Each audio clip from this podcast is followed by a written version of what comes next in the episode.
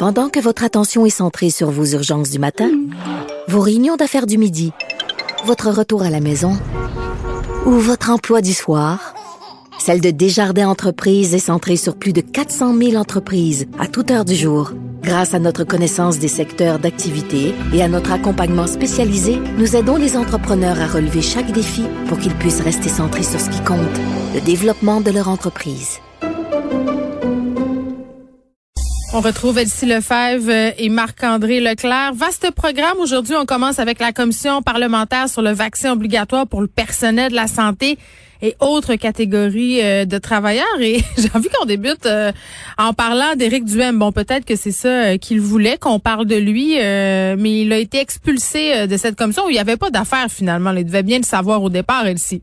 Ben oui, effectivement. Donc, il voulait, voulait attirer l'attention. N'a pas le droit d'être là. Donc, les commissions parlementaires, c'est rigide. Donc, lui, il n'a pas de statut d'employé à l'Assemblée nationale. Il peut pas, à titre d'élu, intervenir. Donc, il a fait un show de boucan. Euh, on parle de lui. Euh, c'est ce qu'il souhaitait. Donc, euh, bon, c'est sûr que moi, je m'en désole un peu parce que, tu sais, ça, ça, ça nous éloigne des vraies affaires. Puis, en parlant des vraies affaires, ben, je trouve qu'on a eu quand même beaucoup de matériel aujourd'hui, à savoir que les objectifs du gouvernement, mhm. c'est de vacciner environ de 30 à 60 000 personnes. C'est quand même pas rien dans le réseau de la santé qui serait pas menacé. Le réseau de la santé publique et privé, parce que c'est privé où on a moins de données. Et les oppositions ont été, tu sais, on a vu les libéraux qui en veulent plus, donc plus de plus de de, contraintes et de fermeté. Puis du côté du Parti québécois puis de Québec solidaire, bon, euh, on pas qu'on voit, mais bref, on, on est peut-être moins d'accord avec des mesures plus euh, coercitives. Euh, ça va donner une belle opportunité pour la CAQ finalement de, de prendre la voie, le chemin du milieu. moi, j'ai aimé les libéraux qui ont rappelé que y avait proposé la vaccination obligatoire des travailleurs de la santé en janvier dernier, qu'on a attendu tout ce temps-là. Puis ça a permis aussi à Marie Montpetit, la, la députée libérale, de rappeler que euh, eux aimeraient élargir, tu sais, à, peut-être aux fonctionnaires, etc. Et que euh, Sonia Lebel hier a tout de suite fermé la porte à la vaccination obligatoire euh, des employés de l'État. Mm. Donc peut-être, ben on était, c'est une décision précipitée. Donc bref, j'ai hâte de voir qu'est-ce que ça va donner parce qu'il y aura pas de recommandations formelles qui vont sortir de ça, mais je pense que ça va, ça va donner asseoir politiquement euh, cette idée qu'on doit aller de l'avant euh, faire ça. Mais bref, on va en savoir plus demain. En même temps, euh, docteur Arruda a émis des réticences quant à la vaccination obligatoire du personnel de l'éducation. Mais je me dis, OK, en même temps, est-ce qu'on va pouvoir l'éviter de vacciner de façon obligatoire une bonne partie de la population, Marc-André? Ouais, non, moi, j'ai pas compris non plus son son son, son arrêté. C'était bizarre. Ouais, que là, si on allait vacciner les gens dans le milieu de l'éducation, ça allait amener à une vaccination obligatoire à tous. Là. En tout cas, des fois, M. Arruda, là, c'est difficile de comprendre un peu où il s'en va avec ses skis. C'est pas la première fois. Euh, mais également, ce qui, ce qui se dégage de cette première demi-journée, là, c'est vraiment comment aussi, euh, ben, ce qui est intéressant, au moins dans le milieu de la santé, ils savent les pourcentages de vaccination. Les enseignants sont pas capables de savoir. C'est un peu drôle, mais euh, également, c'est au-delà des conséquences, c'est qu'est-ce qu'on fait, c'est parce qu'on sait que dans le milieu de la santé, il y a un manque de personnel. Et là, on va réaffecter des gens à des tâches, mais tu sais, à un moment donné, il y a des limites aussi. C'est un préposé bénéficiaire qui veut pas se faire vacciner, même si tu l'envoies euh, compter des piles de, feuilles, ben ou des ou, peu importe une, autre tâche connexe, pas en contact avec des, mm. la clientèle des patients, ben ça t'en prend des gens qui sont sur le, sur le plancher là. Et c'est là que il, il y a un manquement là. C'est c'est là, le, le casse-tête de la chose. C'est comment en voulant régler un problème, t'en crées pas un autre en même temps. Et c'est là que et je suis d'accord avec Elsie quand même que M. Dubé ce matin avait l'air du, d'être au centre, parce qu'il y a deux extrémités. Fait que lui, il a l'air au centre, fait qu'il allait avoir une position plus modérée que l'ensemble des partis. Fait que pour le gouvernement, ça, ça va bien leur servir ces deux journées-là probablement.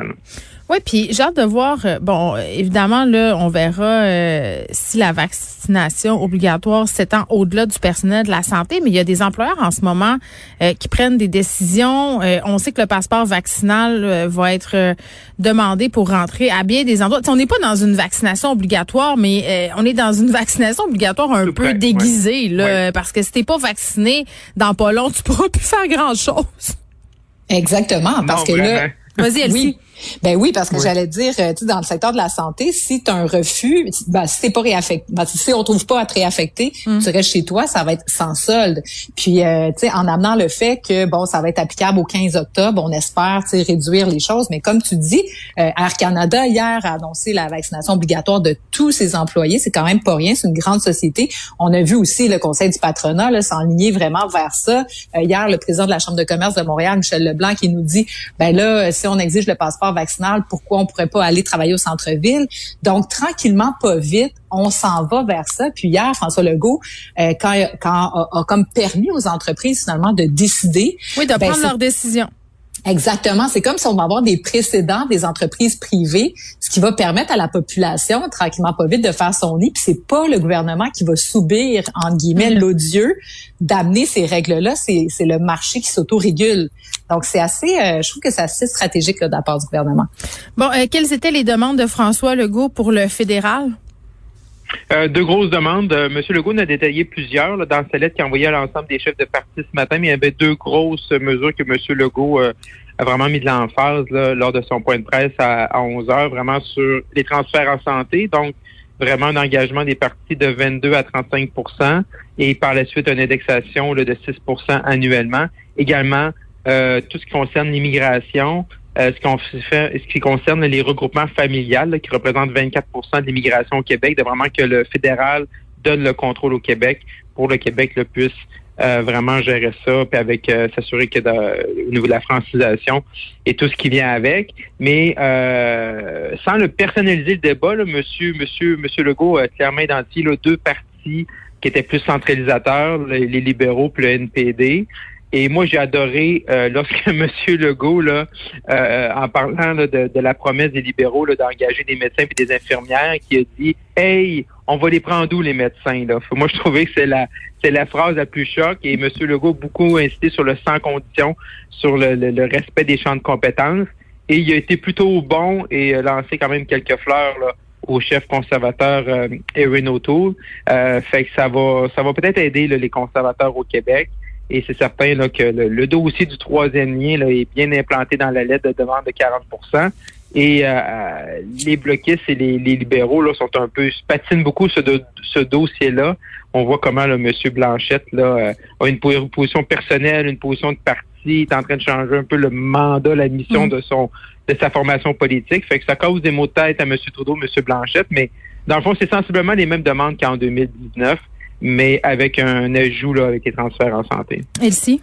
Ben oui, euh, donc moi aussi j'avais encerclé le, le hey, tu sais, c'est là où on a senti là, une émotion, le hey, qu'est-ce que on va les prendre dans une boîte dans une boîte de Cracker Jack nos médecins. Exactement. donc avec l'illustration du ça prend sept ans pour euh, les former, donc est-ce qu'on va faire comme avec le programme du logement puis garder l'argent sur une tablette, mais tu sais donc je puis je suis même retournée voir là, tu sais les, les, les, points de la de, de l'accord du lac Beach, puis ce que François Legault demande, c'est sensiblement ce qui était demandé à l'époque. Donc moi j'ai quand même trouvé qu'il est resté euh, il s'est pas fâché, mais quand même, il avait un ton assez ferme.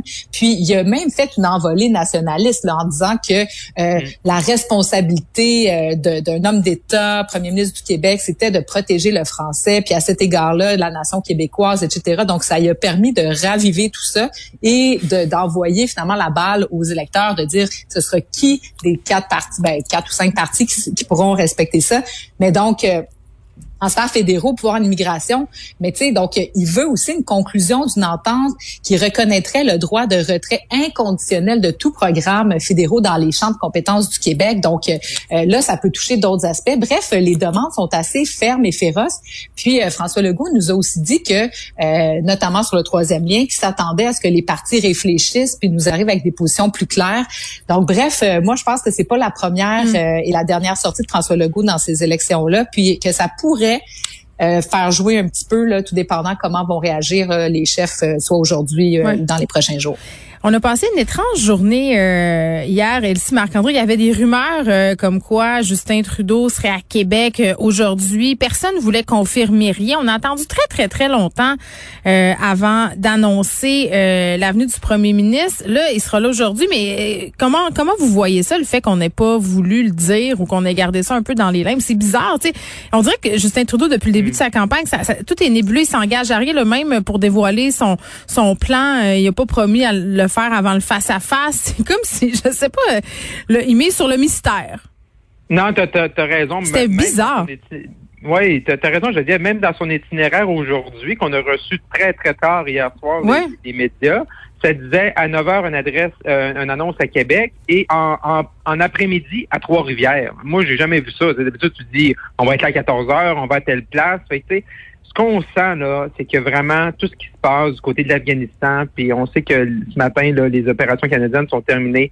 Ça dérange beaucoup la campagne libérale. Monsieur Trudeau, ce matin, à Québec, est arrivé 50, 55 minutes en retard. Et ah, attends, d'habitude, c'est 30 minutes, son habitude, là. Il y a, ouais, ouais, mais là, à matin, là, à matin, là, on a rajouté un petit 25 de bonus, là.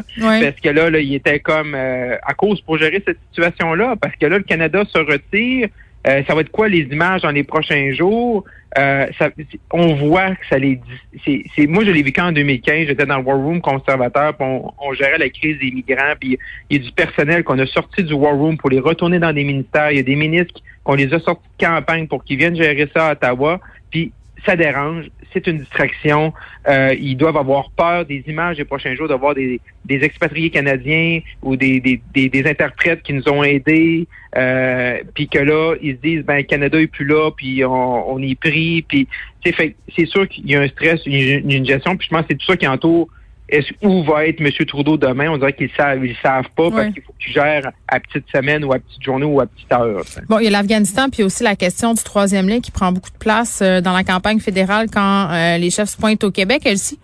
Oui, ben sur le troisième lien, c'est sûr que Justin Trudeau va devoir euh, possiblement préciser sa position parce que François Legault euh, n'a pas fini avec ce dossier-là.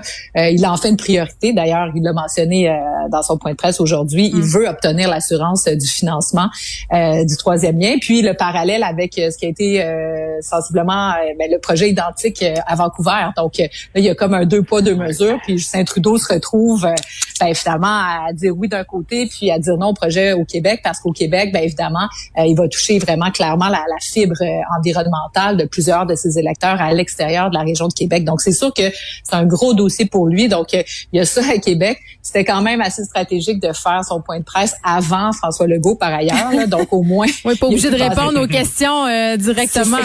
il a passé son message du jour, au moins, qui va rouler là aujourd'hui. Je pense qu'il était assez fier aussi de sa candidate là, issue du, du, mouvement syndical dans la région de Québec. Madame Donc, Ouais, c'est ça. Donc, euh, mais, mais, un, aussi où c'est difficile, ce troisième lien, c'est M. Blanchette. Là. il est en train de pédaler devant les médias. J'entends ça dans C'est full écologique et on peut le faire. On peut le faire. Avec euh, des papiers de toilette puis un peu des bâtons de popsicle, ben, là, ça va être possible. Surtout qu'il dit, tu sais, j'aurais rêvé d'être impliqué dans le dossier pour, pour le rendre plus écologique. Euh, il y a sa position à lui personnelle, mais c'est la, pas la position du parti. Là, il dit que le bloc québécois là, pour protéger les juridictions à l'Assemblée nationale. Là, c'est plus les intérêts du Québec. Ces candidats disent à des médias euh, de façon là, anonyme, ben nous, on est contre le projet. Là, lui, il dit c'est les médias qui, qui m'ont mal cité, je suis pas pour le projet. Il est en train de l'échapper, puis il y a de la Il n'était pas ministre du Développement durable, lui, avant. Oui. OK. oui. ouais, ben, c'est ça. Il y a vraiment de la grogne. Puis ça, on l'entend, Geneviève, puis ça, moi, je l'ai entendu, on me l'a rapporté. Il y a mm. des, des, des ténors dans le mouvement euh, péquistes, souverainistes, euh, bloquistes qui ont appelé M. Blanchette, euh, qui n'était pas content de sa position. Euh, puis c'est vraiment, il est, en, il est en train vraiment de perdre, il est en train de perdre des appuis parce que c'est pas une position qui est naturellement pour les conservateurs de dire oui 40 ça, ça va, ça va parfaitement quand M. O'Toole dit ça, quand les députés conservateurs à Québec, ça va avec avec leur leur crowd en bon québécois. Et pour M. Blanchette là, présentement, il est en train de l'échapper, puis c'est rare que ça arrive. mais ça va lui faire mal, des deux côtés. Ça, ça.